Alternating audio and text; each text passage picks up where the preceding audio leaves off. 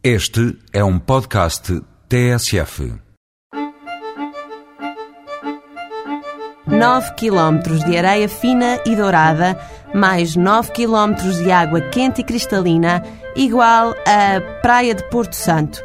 Não existe outra assim com tantas propriedades terapêuticas que há até quem se enterre na areia deixando apenas a cabeça de fora. Para evitar esta visão cômica, a alternativa é a clínica de talassoterapia, ali ao lado, onde se aplicam diversos tratamentos com produtos do mar.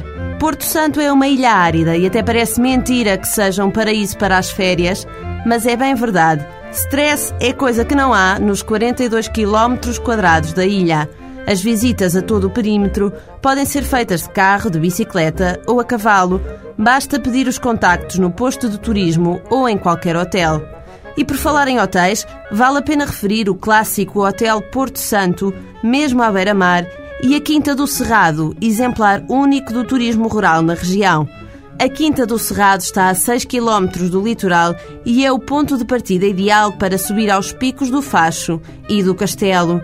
Para mais aventuras de montanha, estão lá a Serra de Dentro e a Serra de Fora, com percursos assinalados.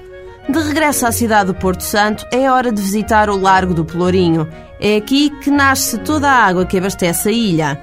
E se hoje os habitantes já não vão à fonte, é aqui que se encontram para um passeio pelo Pontão, para tomar um café ou para comer uma lambeca, esse gelado tão típico de Porto Santo.